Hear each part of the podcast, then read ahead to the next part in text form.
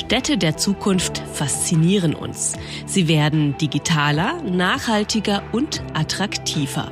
Die Gastgeber Matthias Wilicki und Michael Kimberger haben Erfahrung in Verwaltung, Politik und Technologie.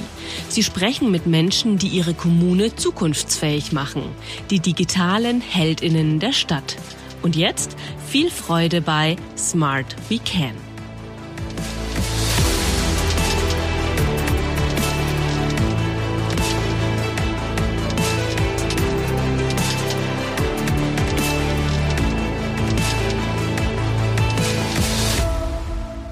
Morsche zu einer neuen Folge von Smart Weekend, digitale Helden der Stadt.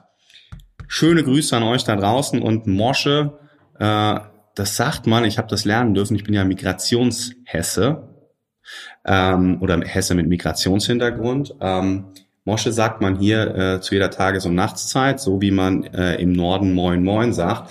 Warum starte ich die Folge so? Weil wir uns heute über Kommunikation unterhalten wollen, die die Zielgruppe erreicht und ähm, ja, so, so, so Dialektslang oder das, was die Leute auch zu Hause sprechen, kann ein Weg sein. Oder Michael, was denkst du? Sollte man als Stadt so kommunizieren oder ist das irgendwie etwas, was man ähm, lieber sein lassen sollte und müssen wir, äh, sehr geehrte Damen und Herren, sehr geehrte BürgerInnen, äh, sowas vorwegschieben? Sehr geehrter Williki, ich freue mich, heute mit dabei sein zu dürfen bei dieser Folge und äh, ich glaube, das äh, passt doch sehr gut, so wie wir hier auch versuchen, etwas Lockerheit auch in so eine Podcast-Folge reinzubekommen. Ich glaube, so genießt es vielleicht auch manchmal die Bürgerinnen oder Bürger so, wenn die Stadtverwaltung auch mal ähm, bei nicht kritischen Dingen auch etwas äh, lockerer tatsächlich agieren kann. Es gibt genug ernste Themen bei uns, äh, aber ein bisschen Lockerheit und ein bisschen Augenzwinkern darf durchaus dabei sein in meinen Augen. Ich bin gespannt, wie die ein oder anderen Menschen, äh, die dann künftig schreiben von Städten, bekommen, darauf reagieren. Ähm, tatsächlich dreht sich aus meiner Sicht auch beim Thema Smart City äh, eine ganze Menge darum, dass wir die Zielgruppe erreichen. Äh, sowohl im Handlungsfeld Smart City als auch im Handlungsfeld vielleicht noch einen Ticken mehr. Äh, Im Handlungsfeld digitale Verwaltung. Ne, wir geben gerade viel aus, um den äh, Anforderungen des Online-Zugangsgesetzes gerecht zu werden und ähm, damit diese Ausgaben auch lohnenswert sind, rentabel sind, äh, müssen die Services, die wir dann online anbieten, auch abgerufen werden, genutzt werden. Äh, denn nur dann kommen wir zu den Einspareffekten äh, oder den positiven ähm, Effizienzeffekten, die wir intendieren bei den Investitionen, die wir machen in den Kommunen. Ähm, ich finde das Thema Kommunikation deswegen extrem, extrem spannend und extrem wichtig, gerade weil es uns im äh, Bereich der ITler, ich darf das sagen, weil ich habe äh, tatsächlich eine äh, Vergangenheit als Systemadministrator, nicht unbedingt in die Wiege gelegt ist, zu kommunizieren, ohne jetzt vorurteilsmäßig hier ähm, gewisse Berufsgruppen zu bashen. Aber ich glaube, wenn man selber mal als äh, so jemand gearbeitet hat, dann darf man das sagen. Also Kommunikation ist ein wichtiges Thema für Städte, das ist nichts Neues. Ähm, im Smart City Bereich, aber auch in anderen strategischen Handlungsfeldern äh, ist es aber vielleicht etwas äh, Neueres und darüber sprechen wir heute. Unser heutiger Gast hat in Sachen Verwaltung und Public Management einiges durch. Die Stationen vom Beamten über Personalchef einer Kreisverwaltung, Hochschullehrer, Gastdozent international, ähm, Gründer, Macher.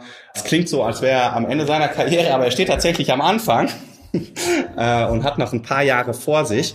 Aktuell beschäftigt er sich äh, an der Universität in Aarhus, das ist in Dänemark, mit dem Thema wirkungsvolle Kommunikation der öffentlichen Hand in Richtung Zivilgesellschaft. Und äh, wir finden, das ist ein Thema, was äh, smarte Städte sich mal anhören sollten und haben ihn eingeladen. Und wir freuen uns sehr, dass er da ist. Herzlich willkommen, Dr. Florian Keppeler. Schön, dass du Zeit für uns gefunden hast. Vielen Dank für die Einladung. Sehr, sehr gerne. Ähm, ich habe jetzt ein paar Dinge über dich gesagt und äh, du musst dein Alter nicht verraten, keine Sorge. Aber würdest du noch mal kurz ein, zwei Sätze zu deinem Werdegang sagen? Ich habe zwar dein LinkedIn-Profil gecheckt und wir kennen uns auch schon ein bisschen länger, aber ich weiß nicht, ob ich so genau war mit der Vorstellung deines CVs. Ja, vielen Dank, Matthias. Ja, ich habe meine Karriere begonnen als dualer Student zum Diplom-Verwaltungswirt beim Freistaat Bayern. So nennt sich das da, glaube ich, auch Stand heute noch. In anderen Bundesländern würde man Bachelor Public Management sagen, denke ich, oder Public Administration. Mm, und habe dann nach diesem Diplom-Studiengang, bei dem ich verschiedene Stationen bei Kommunen und Regierungs-, also Landesbehörden, zum Beispiel die Regierung von Schwaben absolviert habe, ähm, nach dieser Zeit habe ich beschlossen, ähm, noch einen Master dran zu hängen an der Zeppelin-Universität in Friedrichshafen und habe parallel dazu, wie du gesagt hast, Matthias, in Lindau als Teamleiter äh, Personal dann auch zum Schluss fungiert und bin dann tatsächlich raus aus dem öffentlichen Sektor, habe den Beamtenstatus dann auch spätestens jetzt aufgegeben. Äh, nichts, was die Großeltern sonst empfehlen, aus dem Beamtenverhältnis aufs Leben, auf, auf Lebenszeit auszuscheiden. Aber ich habe dann nochmal beschlossen, ein bisschen in die Wissenschaft zu gucken und da zusammen mit den öffentlichen Verwaltungen ein paar Schritte nach vorne zu machen. Das ist, äh, da würde ich gerne einhaken. Wir kennen uns, ich habe das eben gesagt, schon ein wenig. Und wenn ich einen Claim für dich formulieren äh, müsste, und verstehe das bitte jetzt nicht übergriffig oder bevormundend, ähm, dann wäre das der, ähm, Verwaltung braucht mehr Wissenschaft, oder Verwaltungspraxis braucht mehr Wissenschaft, aber Wissenschaft braucht genauso sehr mehr Verwaltungspraxis. Ja, ich glaube, das würde ich unterstreichen, ja. Also in meiner Brust schlagen immer zwei Herzen, das Herz des Verwaltungspraktikers und das Herz des Verwaltungswissenschaftlers. So würde ich das formulieren. Aha. Ja, das, das ja. glaube ich, äh, ist was, was mich ganz gut beschreibt. Du, ähm, du setzt es ja auch ähm, so wirklich in deinem Handeln, in deiner, deiner Forschungsarbeit um, ne?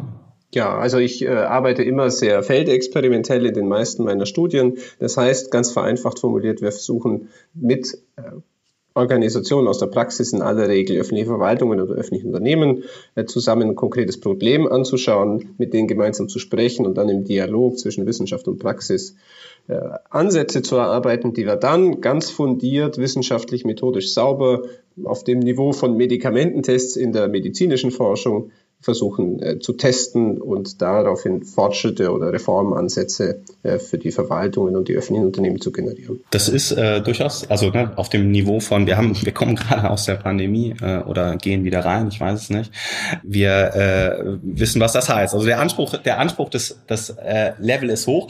Braucht Verwaltungspraxis so ein Level, äh, um ähm, Ansätze zu übernehmen? Naja, am Ende des Tages geht es immer um das Geld von Steuerzahlerinnen und Steuerzahlern und ich würde sagen, das sollten wir so, so sorgfältig wie möglich investieren.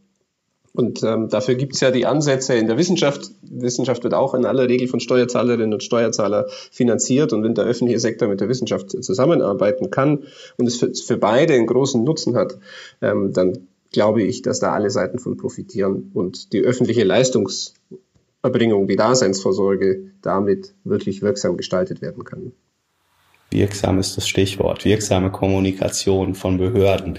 Ähm, du bist da unterwegs. Vielleicht bevor wir in, in so How-Tos einsteigen. Wir befinden uns in den Kommunen alle mehr oder weniger äh, auf dem Weg zu einer smarteren Stadt, äh, zu einer äh, digitalisierteren Stadt, zu einer nachhaltigeren Stadt. Wenn wir jetzt mal das Thema Digitalisierung rausgreifen, aus deiner Sicht, warum, warum ist es äh, wichtig, die Zivilgesellschaft mitzunehmen? Es macht doch nur Probleme äh, für, für eine Verwaltung. Naja, also wenn wir jetzt mal nochmal ganz grundsätzlich rangehen würden, würde ich sagen, natürlich ist die Verwaltung in aller erster Linie für die Bürgerinnen und Bürger da und nicht andersrum. Das heißt also, am Ende des Tages ist die Verwaltung sozusagen diejenige äh, Institution, die den Bürgerinnen und Bürgern dient. Ne, so ganz altbacken formuliert im Deutschen klingt das so ein bisschen, aber Public Service, das wäre der neuere, modernere englische Begriff, der, das strahlt es ja aus. Heißt konkret, es geht immer darum, die Bürgerinnen und Bürger mitzunehmen, nicht nur effektiv, effizient, digital öffentliche Dienstleistungen abzuwickeln, sondern auch das äh, legitim zu gestalten. Das heißt, den Willen, den politischen Willen der Bürgerinnen und Bürger oder deren Vertretungspersonal ähm, entsprechend umzusetzen. Deswegen ist das ganz wichtig. Und das kann natürlich über Politikerinnen und Politiker folgen, die gewählt werden, aber auch Verwaltung an sich kann ganz viel dazu beitragen, dass Vertrauen in den Staat besteht und dass die Dinge eben im Sinne der Bürgerinnen und Bürger, die am Ende des Tages die Macht haben und auch die Party bezahlen über Steuergelder und so weiter, entsprechend äh, berücksichtigt werden. Mhm. Die Party bezahlen. schöne, schöne, schöne Metapher an der Stelle. Ähm, damit möglichst viele Leute zur Party kommen. Also äh, ähm, da mitmachen. Und das jetzt mal unabhängig davon, ob es um äh, die Abnahme von digitalen Services gibt, äh, geht, also digitalen Leistungen im Bürgerbüro oder aber auch der Akzeptanz von ähm, Smart City Lösungen im Stadtgebiet. Ihr seid da unterwegs und erforscht äh, wirksame Kommunikation von Behörden. Ähm, jetzt kommen wir so ein bisschen in Richtung How-to. Hast du da ähm, Erkenntnisse, äh, die du in den Studien gewonnen hast und die du einer Kommune, äh, jetzt mal unabhängig von der Größenordnung, äh, an die Hand geben würdest, um A, Akzeptanz, B, auch ja, Nutzerzahlen zu erhöhen, also äh, Akzeptanz zu erzeugen und Nutzerzahlen zu äh, erhöhen? Gibt es da Erkenntnisse, die ihr gewonnen habt und ähm, wenn ja, wie sehen die aus und was muss ein Bürgermeister tun oder ein CDO, um den Begriff hier mal reinzuwerfen? Naja, ich glaube, die Personen, die mit Digitalisierung in der Verwaltung oder allgemein betraut sind, sind hoffentlich mit dem Begriff der Nutzer, Kundenzentrierung, Orientierung betraut. Ich würde sagen, wir müssen im öffentlichen Sektor noch einen Schritt weiter gehen, weil die Bürgerinnen, wie gesagt, ja ganz oben in der Nahrungskette stehen, muss in Anführungszeichen jedes digitale System erstmal so aufgestellt sein, dass es so wäre, als würde man es in einem Unternehmen dem Top-Management vorlegen oder es müsste das Top-Management benutzen. Das heißt, da sind Einfachheit, einfache, klare Kommunikation und Aufmachung ganz wichtig, äh, was, was das ganze Design angeht. Nutzerorientiert, Bürger, Bürgerinnen orientiert haben wir auch äh, festgehalten. Und dann gibt es natürlich ganz konkrete Werkzeuge, die wir aus der verhaltenswissenschaftlichen Forschung kennen, ähm, die einfach Bürgerinnen und Bürger oder allgemein Personen, die es benutzen, dazu anregen, äh, es eher zu nutzen oder die geeignet dafür sind, ähm, die Nutzungszahlen zu steigern und die Bereitschaft dafür zu schaffen. Ich finde das natürlich interessant. Ich stelle mir nur die Frage, in der digitalen Welt ist es doch trotzdem schwerer, genau diese Kundenzentriertheit dann aufrechtzuerhalten, weil ich sehe den Kunden ja nicht mehr. Also früher kam die Bürgerin der Bürger vielleicht alle paar Wochen ins Bürgerbüro, weil irgendwas nötig war zu tun. Zukünftig ist alles digital. Das heißt, wie schaffe ich denn eine Kundenzentriertheit, wenn ich den Kunden gar nicht mehr vor mir habe und der mir nie seine Meinung ins Gesicht sagen kann? Das ist natürlich ein ganz wichtiger Punkt. Ich denke, da kommt dann eben auch zum Teil eine Forschung ins, ins Spiel, ne, oder die Forschung ins Spiel. Also zum einen zu verstehen, was sind die Bedürfnisse äh, der Bürgerinnen und Bürger in dem spezifischen Bereich. Das kann man qualitativ erforschen, dann kann man in Austausch mit denen gehen, Interviews und so weiter. Das kennen viele auch in diesen Designprozessen. Und dann müsste aber dann auch konsequenterweise aus meiner Sicht den Schritt der Rigorosität gehen und es dann zum Beispiel feldexperimentell testen. Also ist es denn wirklich so, äh, wenn ich jetzt äh, die Kommunikation an der Stelle verändere und zum Beispiel etwas reinbringe, was wir in Studien getestet haben, wie zum Beispiel ein Gefühl der Eigentümerschaft zu erzeugen unter den Leuten, ähm, ob das dann dazu führt, äh, dass die Menschen äh, mehr auf die Leistung äh, zugreifen, und äh, entsprechend dann am Ende des Tages idealerweise die Leistung effektiver, effizienter und legitimer erbracht wird.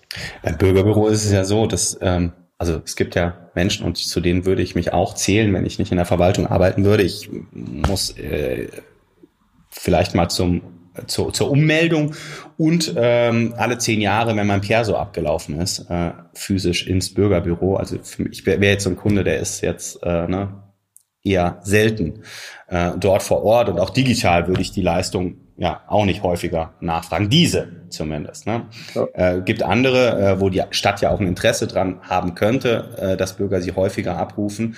Da, da sieht's wieder anders aus. Also wenn ich dich richtig verstehe, dann schafft ihr mit einer äh, mit Studien einfach höhere Häufigkeiten und damit schnellere Aussagen äh, für Kommunen, als würden sie jetzt äh, Bürger befragen, die nur alle zehn Jahre mal einen Kopf reinstecken. Ja, eine Befragung hat natürlich auch so ein paar Nachteile im Vergleich jetzt zu einem experimentellen Ansatz. Ne?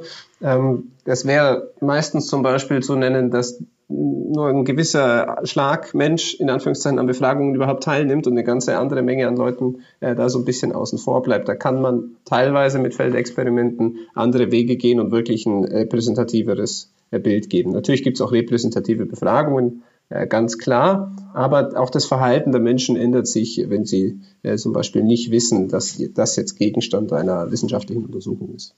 Kannst du mal ganz ähm, konkret ein Beispiel mal nennen für so ein Feldexperiment? Na klar, also wir haben zum Beispiel mit einer Stadt in Hessen namens Bad Nauheim, äh, die vielleicht der ein oder anderen Hörerin hier schon öfter bekannt vorkommt oder zu hören gekommen ist, äh, untersucht im Kontext äh, des, der anlaufenden Impfkampagne, im Kontext von Covid-19, dass wir äh, die Bürgerinnen und Bürger dazu anregen, äh, einen Impftermin äh, zu vereinbaren, beziehungsweise über sich über Impfbereitschaft, ihre Impfbereitschaft zu steigern und sich über Impfangebote der Kommunen zu informieren im konkreten Kontext.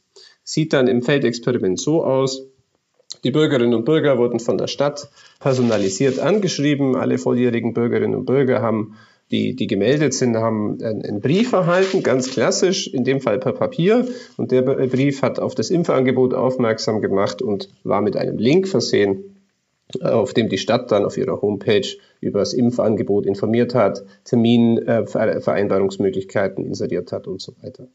Wir haben getestet, inwiefern mehr Leute auf, auf so einen Link klicken und das Angebot der Stadt zur Information über die Impfkampagne äh, aufrufen, wenn wir Eigentümerschaft schaffen. Das hatte ich vorher schon erwähnt. Heißt ganz einfach, wir haben in dem Fall nur in der Hälfte der Schreiben das Wörtchen Ihre oder Ihr, Ihr Impftermin, Ihre Impfung, Ihr Beitrag zum Gemeinwohl äh, durch äh, Impfung ergänzt. Zwar also an, an wenigen Stellen nur das Wort Ihre, Ihr Impftermin und damit haben, konnten wir in der konkreten Studie erreichen, dass äh, wesentlich mehr Personen, die konkrete Zahl kann ich nachliefern oder findet sich dann vielleicht in etwaigen Show Notes des Podcasts, ähm, die äh, Impfbereitschaft oder das, das Interesse an einer Impfung höher. Signifikant, wenn ich Signifikant, mich, äh, also weil ich genau, statistisch jemand, signifikant. der in Nauheim auch arbeitet. Ja, ja. Und das ist natürlich was Schönes, ne? Also mit, mit, mit einem sehr, sehr kostengünstigen äh, Verändern und äh, des, des, des gleichen Schreibens, ne? dem äh, nur so ein, so ein Wörtchen oder ein paar Wörtchen eingefügt werden und sonst alles identisch ist, konnten wir eben das Informationsverhalten der Bürgerinnen und Bürger so beeinflussen, dass sie sich mehr über die Impfangebote äh, der Stadt und der, der Kommunen vor Ort informiert haben. Und das ist natürlich was, was im öffentlichen Interesse ist. Das ist das schöne Beispiel. Das wahrscheinlich auch zu 100% übertragbar ist auf alle anderen Kommunen, richtig? Also das ist mit Sicherheit dann nichts, was jetzt äh, typisch ist für eine Stadt, sondern das wird man auch relativ schnell herausfinden, dass es auch für andere Kommunen genauso gilt. Genau, also das ist natürlich schon was. Es gibt wenig, wenig Studien, weil wir ja in dem Fall um die 30.000 Bürgerinnen und Bürger äh, dann in diesem Feldexperiment äh, mit drin hatten. Es gibt wenig Studien, die, die so verlässlich Aussagen über, über diese Zusammenhänge liefern können. Ja, das heißt nicht, dass es perfekt ist und, es gibt nie eine Garantie, dass es ähm, jetzt in, äh, in norddeutschen äh, Kleinstadt genauso funktioniert hätte wie in der betreffenden Stadt. Die Garantie gibt es nicht, aber die Wahrscheinlichkeit oder die Verlässlichkeit der Befunde ist relativ hoch. Ich stelle jetzt mal eine ganz konkrete Frage ja, ähm, an den Kommunikationsexperten. Ich habe vor ein paar Wochen nach der Geburt äh, meiner Tochter ganz viele Schreiben bekommen. Das erste Schreiben, das kennt, glaube ich, jeder Zuhörer und jede Zuhörerin, ist immer das Schreiben vom Bundeszentralamt äh, für, für Steuern, wie das Amt heißt, ja, wo erstmal die Steuernummer dann geschickt bekommt. Ja. Und irgendwann kam dann die Geburtsurkunde. Ähm, das, das Schreiben der Stadt zur Geburtsurkunde war eine Rechnung, die ich dann zu be begleichen habe. Jetzt an den Kommunikationsexperten äh, die Frage, wir reden ja über Verwaltungsdienstleistungen natürlich an der Stelle, die mit Sicherheit auch zu bezahlen sind, aber da ging es dann jetzt nicht nur um das Wort ihr und ihre, sondern wirklich um die Frage, wie kann man sowas auch gestalten, einen freudigen Prozess in einer Familie. Ja? Also ja. Äh, ich vermute mal nicht, dass die Stadt am Rhein, die mir das Schreiben geschickt hat, eine Ausnahme äh, wird, sein wird. Ähm, was wäre deine Empfehlung, wie sowas vielleicht äh, besser gestaltet werden kann? Und vielleicht ist das Experiment hier auch relativ einfach zu bewerkstelligen, ja. Ja, also es braucht wahrscheinlich gar nicht so viel Experimentierfreude in dem konkreten Kontext, würde ich äh, unterschreiben. Ähm, ich glaube, grundsätzlich haben natürlich öffentliche Verwaltungen manchmal auch unangenehme zu, Dinge zu kommunizieren und die müssen auch rechtssicher kommunizieren. Ähm, das sind wir uns, glaube ich, alle einig und das hat auch jeder vor Augen. Im konkreten Fall gibt es ja so ein paar Sachen, die so ein bisschen verwundern. Ne? Ähm, also es wäre ja nicht so schwer und würde auch nicht mehr Arbeit machen, äh, in dem Fall dir, lieber Michael, äh, zur Geburt äh, zu gratulieren. Ähm, auch wenn du da nicht so viel geleistet hast wie die äh, andere Seite. Aber das ist schon auf jeden Fall was, ähm, was jetzt keine große Überraschung ist, wie man da besser kommunizieren kann und äh, vielleicht auch den Menschen einfach durch nette Worte äh, schon eine Freude machen kann. Was jetzt euch angeht als Digitalisierungsexperten, würde man natürlich zurückgeben, warum muss Steuernummer und Geburtsurkunde, die Rechnung der Geburtsurkunde heutzutage an dich per Post gehen? Äh, das ist die erste Frage. Und wenn wir bei dem, äh, dem ganzen Prozess schon sind, äh, warum musstest du überhaupt zur Stadt gehen, um eine Geburtsurkunde zu bekommen? Denn höchstwahrscheinlich war das jemand, der im öffentlichen Sektor beschäftigt ist, äh, der bei der Geburt äh, sehr, sehr genau dabei war, sehr, sehr nah dabei war, entweder als Hebamme oder als Ärztin oder als Arzt und eigentlich ja ziemlich hautnah erfahren hat, dass es diese, diesen Menschen gibt, und in anderen Ländern äh, kann ich jetzt einen kleinen Ausflug machen, funktioniert das dann so, dass du ganz automatisch eine Geburtsurkunde äh, bekommst und ein digitales Postfach für das Kind freigeschaltet wird, das äh, die Erziehungsberechtigten dann bis 18 verwalten. Und da kommen dann die ganzen äh, Dinge an und es muss kein Antrag auf Kindergeld, kein Antrag auf Familienzuschüsse oder was es alles gibt, äh, gezahlt werden, sondern das geht alles auf Amtswegen und die Kommunikation läuft übers Amt und es sind nicht drei Anträge an drei verschiedene Ämter, die du stellen musst, um dreimal dasselbe auszufüllen und dieselben Informationen zu übermitteln. Das ist natürlich so ein bisschen grundlegendere Änderung, äh, als jetzt hier äh, nur an der Kommunikation zu schrauben. Und deswegen möchte ich auch das nochmal klarstellen. An der Kommunikation zu arbeiten ist wichtig, aber ähm, das Design der Prozesse ist schon auch was, was man grundlegend überlegen kann konkret zwei Forderungen oder zwei Ideen. Sollte man es nicht so machen, dass wenn ein Amt einem anderen Amt Informationen übermitteln kann, dass das immer vorrangig ist gegenüber der Bürger, muss die Informationen wieder weitergeben. Zweiter Punkt, können wir nicht aus vielen Dingen den Antrag vollständig entfernen und es einfach von Amts wegen machen, weil wir die Informationen eh da haben. Es ist eine interessante, also ich stimme dir bei beiden Punkten äh, hundertprozentig zu, äh, aber es ist eine interessante Denke, die äh, hier herrscht. Ne? Du musst etwas beantragen, was äh, eigentlich selbstverständlich ist, wo es null äh, äh Spielraum gibt, es abzulehnen in, in aller Regel. Aber trotzdem musst du einen Antrag stellen. Wohingegen andere sagen, naja, äh, wenn du wenn du hier sitzt, also ich, ich mache jetzt mal eine, eine Analogie auf zum Restaurant. Wenn du hier sitzt, dann kriegst du auch einen Korb Brot hingestellt und ich frage dich, was du trinken möchtest als Kellner. Ne? Es ist wirklich eine, also ja genau. Es ist eine, deutsche, es ist eine deutsche Eigenart, oder? Ja, ich weiß nicht, ob das eine deutsche Eigenart ist, aber es ist einfach was, was so ein bisschen überkommen ist, da auf Anträge zu setzen. Und dann auch die Anträge zu digitalisieren, ist ja schön und recht und mag für gewisse Zielgruppen dann die Sachen ein bisschen erleichtern. Aber es bleibt dabei, dass eigentlich auch von der Beweiskraft her es doch viel besser ist, wenn die öffentliche Beschäftigte, die Hebamme, die Ärztin äh, die, oder der Arzt, äh, der hat ja schon den Beweis in Anführungszeichen höchstwahrscheinlich in der Hand gehabt. Ne? Das ist viel beweiskräftiger, als wenn du dann nochmal einen Antrag ausfüllst für Kindergeld. Da könnte man theoretisch viel mehr betrügen auch. Also auch was legale Perspektiven angeht, ähm, doch ein bisschen äh, verwundernswert.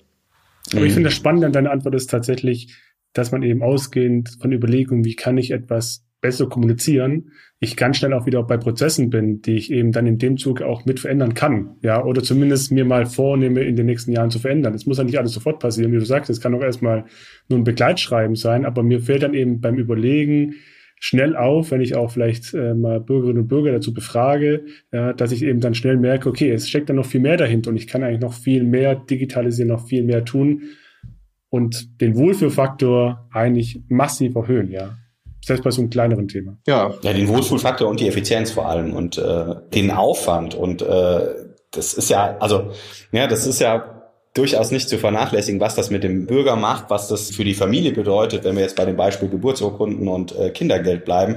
Ähm, du hast eigentlich andere Sachen im Kopf. Äh, ich durfte es dreimal erleben äh, bislang und äh, die, den, den, den Behördenkram und die, die, die Beantragung, äh, das willst du eigentlich nicht. Und das, genau. wenn du es nicht brauchst, und das ist ja eine Perspektive, die fand ich jetzt gerade mal super spannend, äh, warum tun wir es? Müssen wir es tun? Das sind der Zeitpunkt, ne?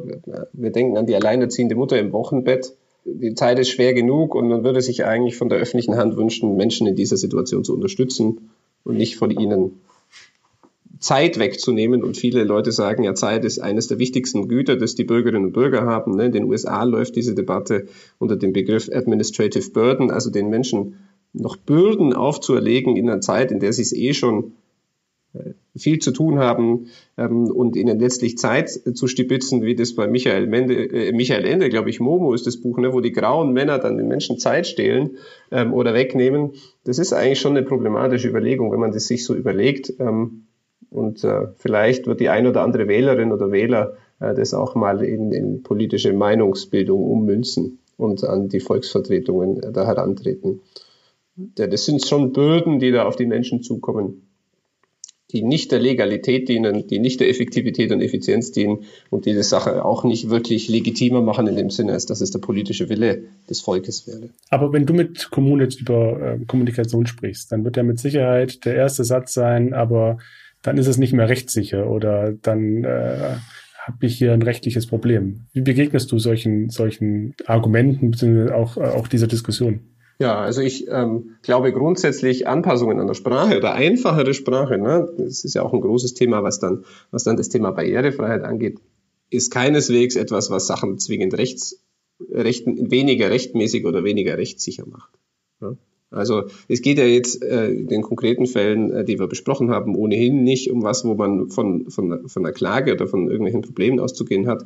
Und wenn man jetzt hoheitlich tätig wird und weiß ich nicht, Bußgeld, Bescheide verschickt, äh, dann kann man das auch sehr rechtssicher machen. Da gibt es ja auch viele positive Beispiele aus anderen Ländern oder auch aus äh, verschiedenen äh, Initiativen der Kommunen und der Bundesländer, wo das rechtssicher und trotzdem mit einfacher Sprache funktionieren kann die Legalitätsbrille ist eine sehr wichtige, aber das eine, die in Deutschland vielleicht manchmal auch ein bisschen überbewertet wird im Vergleich zu den anderen äh, drei Rationalitäten, die das Handeln im öffentlichen Sektor ausmachen. Ne? Also nochmal, das Thema Legalität ist wichtig. Wir sind in einem Rechtsstaat, ist aber nicht das einzige Thema, sondern wir wollen das auch politisch legitim haben. Wir wollen, dass die Menschen Vertrauen in den Staat haben, weil das gerade in Krisenzeiten unendlich wichtig ist, was Impfbereitschaft und so weiter angeht, dass das Vertrauen in die öffentlichen Institutionen zentral. Und der dritte Punkt, als Steuerzahlerinnen und Steuerzahler wünschen wir uns auch, dass es effektiv und effizient läuft. Und diese drei Denkweisen, Rationalitäten, Handlungsmaximen, äh, die müssen immer im öffentlichen Handeln abgewogen werden. Es kann nie nur Rechtssicherheit als alleiniges Argument dastehen.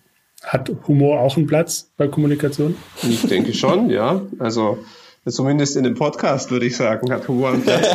Aber ähm, aber darf das Bußgeld oder darf ähm, die nächste Ordnung, Ordnungswidrigkeit beim Parken auch lustig formuliert sein? Ich glaube, das wird doch im Alltag schon gemacht. Also ich erinnere mich an die ein oder andere Kommune, äh, die an gewissen Tagen, ich weiß nicht äh, in welchem äh, Rhythmus oder nach welchem Schema, ist ja auch egal, ähm, in, in, bei, beim Falschparken zum Beispiel ein Ticket hinhängt, wo wir sagen, wir, wir verwarnen Sie ohne Bußgeld, hier ist eine Tüte Gummibärchen, denken Sie beim nächsten Mal dran, dass es auch äh, die richtigen Parkplätze an einer anderen Stelle gibt. Also sowas wird von Kommunen ja auch gemacht.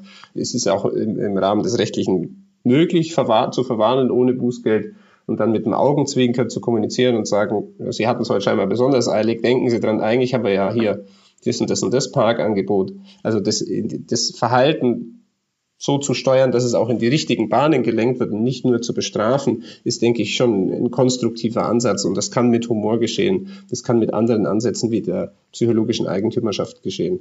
Und ganz häufig wollen wir ja eigentlich als Staat hoffentlich nicht bestrafen, sondern das äh, in die richtigen Bahnen lenken, damit es die Menschen richtig machen oder in dem Sinne, in dem es der Allgemeinheit dient. Lass uns noch mal kurz in den, ähm, du hast gerade wieder den, den, äh, das Konstrukt psychologische Eigentümerschaft genannt, lass, und du hast es vorher am Beispiel der Impfbereitschaft mit den Possessivpronomen äh, ihr Impftermin, ihre Informationsgrundlage und so weiter dargestellt. Wenn wir das jetzt in den Bereich äh, der Herausforderungen, die uns in den Kommunen im Kontext ähm, Smart City werden oder im Kontext digitaler werden, mal übertragen wollen würden. Was wären da deine Ratschläge, vielleicht ausgehend von dem Konstrukt oder anderen verhaltenswissenschaftlichen Ansätzen, die, weil ich habe dich ja so angekündigt, ne, äh, als Brückenbauer zwischen den beiden Domänen, ähm, Verwaltung und Wissenschaft. Hast du so sehr spontan, weiß ich, äh, und bestimmt ist das nicht die finale äh, Superantwort, oder aber doch, kenne ich so, dass du da auch mal, ne, äh, Stichwort wir befinden uns auf dem Niveau der äh, medizinischen Forschung. Äh, Spaß, nein, also du, ich, ich traue dir einen Treffer zu, aber hast du eine Idee, wie man als Kommune in diesen beiden Handlungsfeldern oder in einem von beiden so wirksam kommuniziert, dass man das Ziel erreicht, a, Akzeptanz äh, zu erzeugen, zum Beispiel dafür, dass ein Sensor hier steht und äh, dass man niemand, dass da niemand Angst haben muss, dass jetzt irgendwas äh, nicht DSGVO-konformes mitgeschnitten wird oder aber, äh, wie kriege ich es hin, dass äh, Leistungen, auch digitale Leistungen zu äh, mehr Abnahme geführt werden? Ja, ich glaube, das ist schon ein Ansatz, wo man natürlich mit gewissen Kommunikationsansätzen und verhaltenswissenschaftlichen Ansätzen, wir haben von der psychologischen Eigentümerschaft gesprochen, ansetzen kann und das testen kann. Gleichzeitig ist aber auch zu bedenken, dass man natürlich das ganze Kommunikationsdesign und auch den Prozess anpacken muss. Ne? Das heißt, wenn ich die Bürger kommunikativ von Anfang an mitnehme und sage, unser Ziel als Stadt ist das und das und das. Und wir glauben, dass mit den digitalen Anträgen und Werkzeugen es für die Bürgerinnen und Bürger einfacher wird, für uns äh, effizienter wird, das heißt, es kostet weniger und wir haben die gleiche Rechtssicherheit oder wir können den Vorgang sogar vielleicht noch besser und sicherer rechtlich abdecken, dass wir damit vorangehen. Das heißt, es ist nicht nur mit verhaltenswissenschaftlichen Ansätzen wie solchen, solchen Stupsern getan, psychologische Eigentümerschaft, soziale Normen oder sonstige Dinge zu benutzen. Also das wäre zum Beispiel dieses Einfügen von Ihre, ähm, also ihre, Ihren Personalausweis digital beantragen oder so eine Formulierung. Das könnte man durchaus versuchen. Das würde ich mit den Kommunen oder würde ich den Kommunen empfehlen, dann auch entsprechend zu testen in Feldexperimenten. Das ist ja häufig äh, gar, kein, gar kein, keine große Zauberei mehr. Das hört sich ja immer so an, Feldexperiment und äh, groß. Ne? Ganz viele Digitalunternehmen machen das im, im, im Marketing oder in sonstigen Situationen im, unter dem Begriff AB-Test zum Beispiel, mhm. indem sie einfach gucken, wenn ich jetzt das so gestalte, ähm, von mir aus den, den Prozess am Ende beim Warenkorb auf der Online-Plattform so gestalte, dann kaufen die Leute eher, so würde das vielleicht bei einer Plattform äh, für das Online-Shopping aussehen, als wenn ich den Warenkorbprozess am Ende so gestalte. Und solche Sachen können auch Verwaltungen testen. Also wenn ich diesen Prozess Nehmen wir, gehen wir es mal ein bisschen größer an als nur jetzt einzelne Worte. Wenn ich den Kommunikationsprozess bei digitalen Leistungen so anbiete, dass es jetzt ein Online-PDF ist, das ich da ausfüllen muss. Und dann muss ich es aber nochmal ausdrucken, unterschreiben, scannen, wieder hochladen und so weiter, dann ist das ein Prozess, den ich testen kann und dann nehme ich den gleichen Prozess und nehme zum Beispiel nur das, diesen Bestandteil raus, äh, wo es darum geht, das Dokument auszudrucken und wieder einzuscannen. Und dann gucke ich, ob die Leute das eher machen, wenn dieser Bestandteil fehlt, ne? weil das dann deutlich schneller geht, vielleicht für die Bürgerinnen und Bürger, die Hürde ein bisschen geringer ist. Und so kann ich in, in einem weiten, sehr, sehr weiten Kommunikationsbegriff oder der Kommunikationsdesignsbegriff dann testen, ob diese Vereinfachungen dazu führen, dass es für die Bürgerinnen und Bürger besser ist. Denn, und jetzt noch auf eine, auf eine andere Studie hingewiesen, ähm, von Kollegen aus Griechenland mit zusammen mit Kollegen aus den USA. Es ist nicht immer für jede Zielgruppe oder für jede Gruppe unter den Bürgerinnen und Bürgern so dass digitale oder was weiß ich, telefonbasierte Services der einzig wahre Weg sind. Also es gibt eine schöne Studie aus Griechenland, die eben in einem Feldexperiment untersucht haben, was passiert, wenn Bürgerinnen und Bürger freie, freie Zahnarztversorgung für die Kinder bekommen können. Und spezifisch Gruppen, die in einem gewissen Armutsbereich sind. Ne? Also Personen, die nicht automatisch immer das Wissen und die Kompetenz haben, wie man mit Verwaltung umgeht und was ich überhaupt alles bekommen könnte. Und die haben das eben untersucht, wie erreiche ich, dass die meisten Kinder diese Zahnarzt-Zusatzversorgung bekommen. Erreiche ich das, wenn ich den Leuten einen Brief schreibe und sage, schick uns eine Mail, ruf uns an oder schick uns eine Postkarte zurück, die entweder frankiert oder unfrankiert ist. Diese vier Gruppen haben die untersucht.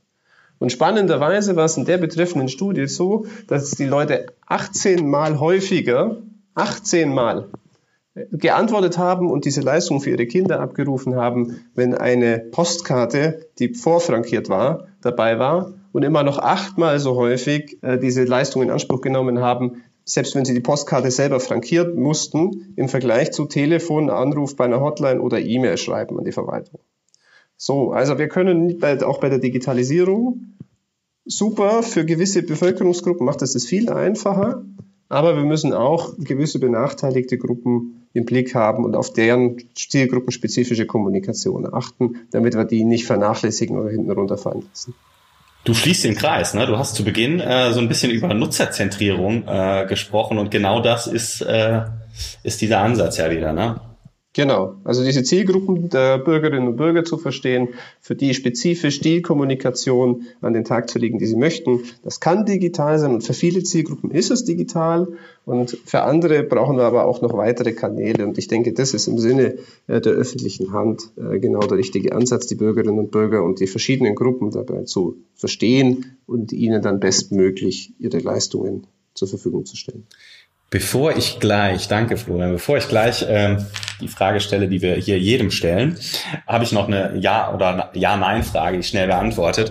Das, was du eben geschildert hast mit äh, Kind wird geboren und alles andere läuft und ich muss mich nicht um die äh, Beantragung von Kindergeld kümmern und es gibt, ein, ähm, es gibt mit Geburt ein äh, so habe ich das verstanden, Bürgerinnenkonto. Ist das äh, das Land, in dem du gerade lebst und arbeitest? Genau, das wäre jetzt ein Beispiel für Dänemark, ne? wo, okay. wo, wo sogar eine in, in der Stadtbibliothek hier in Aarhus zumindest eine große Glocke automatisch läutet, äh, für alle hörbar, die in diesem Raum oder in dem Gebäude sind, wenn in der, im Kreiskrankenhaus oder im Universitätskrankenhaus ein Kind geboren wird. Da stehen also dann Großeltern da und warten, bis es soweit ist, dass sie zur Gong öffnen, damit sie dann ihr Video mit dem Handy machen können, dass sie sagen können, jetzt wissen wir Bescheid. Ne? Ja, schön. Großartig. Schön. Ähm, ich habe gerade, äh, Michael, wir müssen da im Nachgang drüber sprechen. Ich hätte, hätte äh, Lust, mal mehr über die digitale Verwaltung im Nachbarland Dänemark zu erfahren. Können wir mal äh, so ein bisschen fast sogar eine Folge draus machen sprechen wir mal drüber. Florian, wenn du äh, nicht abgeschreckt bist ähm, von der letzten Frage und dafür zur Verfügung stehen würdest, äh, Kommt drauf an. ich mich nochmal. Aber die letzte Frage, und da muss jeder durch. Du hast, äh, ich greife jetzt mal einen Aspekt in dem, äh, in dem Gespräch raus. Du hast eben dargestellt die drei Brillen. Ähm, die, die Brille der Legalität, der äh, politischen Legitimität äh, im Sinne von auch Vertrauen schaffen und die Brille der Effizienz. Ich habe dich so verstanden, äh, jetzt gehen wir wieder zurück in die deutsche Verwaltung, äh, Kommunal- oder Bundes- oder Landesverwaltung, vollkommen egal. Ich habe so, so, so ein Stück weit rausgehört, dass es dir ein Ansinnen wäre, diese äh, Legalitätsbrille so groß zu machen wie die beiden anderen. Also ne, das ist wichtig, ist es klar und dass es nicht wegfallen darf, ist auch klar. Äh, aber das ist ja ein ehrenwertes Ansinnen im Sinne davon, dass die beiden anderen Brillen gleichwertiger äh, dastehen. Wir heißen ja äh, Smart Weekend digitale Helden der Stadt. Und ähm, wenn du jetzt an Helden denkst und vollkommen egal, ob das jetzt äh, ein Kindheitsheld aus der Comicwelt ist oder ein Held aus, weiß ich nicht, äh, dem echten Leben, welchen Held würdest du dir wünschen, um dieses wirklich sehr, sehr ehrenwerte und äh, für viele Bürger nutzenbringende Vorhaben umzusetzen, nämlich diese drei Brillen in der deutschen Verwaltung gleich wertig darzustellen. Welchen Helden würdest du dir aussuchen, der dich dabei unterstützt und warum diesen Helden oder diese Heldin? Gar nicht so einfach.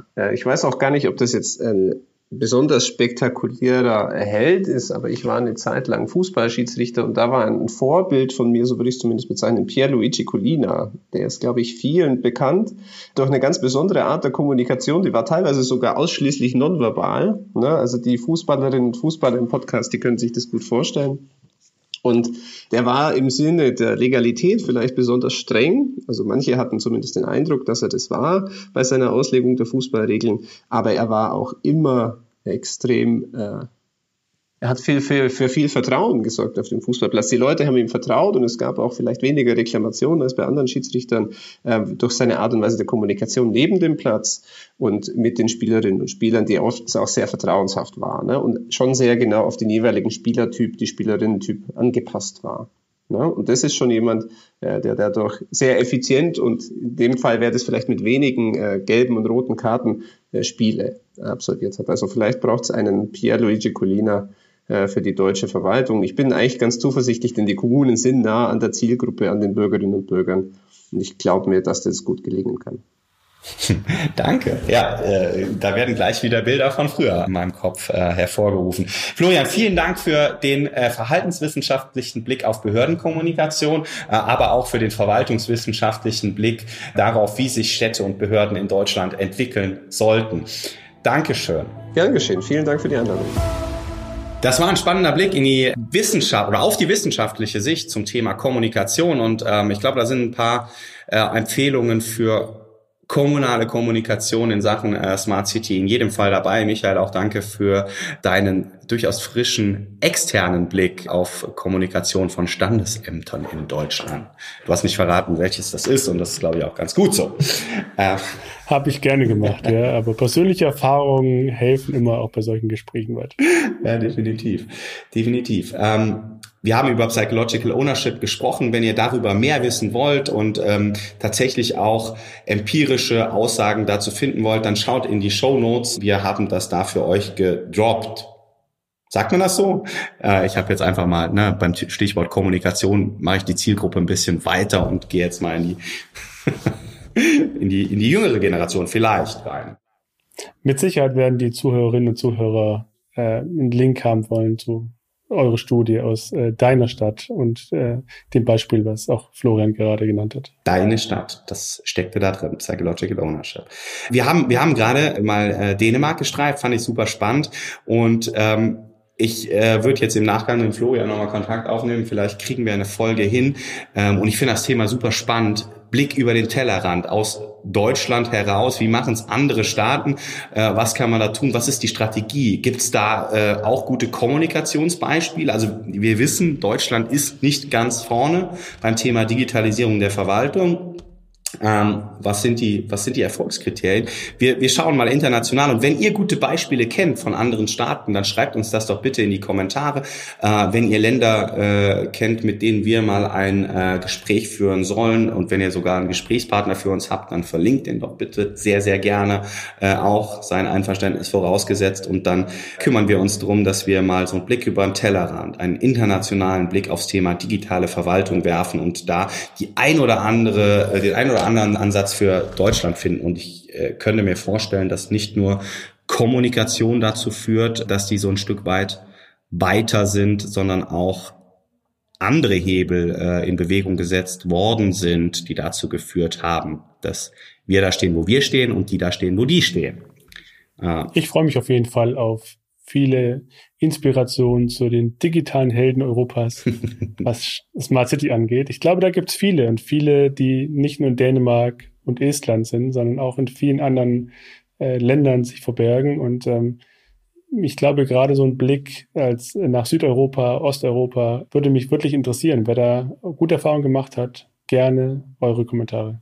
Was ich auf jeden Fall glaube, ist, dass ähm, wir schon relativ eng sind, was die Strukturen angeht, die in der Vergangenheit aufgebaut wurden und das Länder Vorteile haben. Äh, und da sind bestimmt ein paar Hidden Champions dabei, da gebe ich dir recht, die noch nicht so, so, so ein elaboriertes äh, Vorgabensystem, Verordnungs- und Gesetzessystem äh, um ihre Verwaltung drumherum gebaut haben. Ähm, ihr dürft gespannt sein, wenn euch die heutige Folge gefallen hat und unser Gast äh, für euch wertvolle Impulse geliefert hat, dann lasst uns gute Bewertungen da. Ihr dürft uns auch schlechte Bewertungen da lassen. Auch das hilft uns, aber äh, die werden wieder gelöscht. Macht kleiner Spaß. Teilt den Podcast gerne an eure Freundinnen und Freunde und ich freue mich jetzt schon aufs nächste Mal. Macht's gut.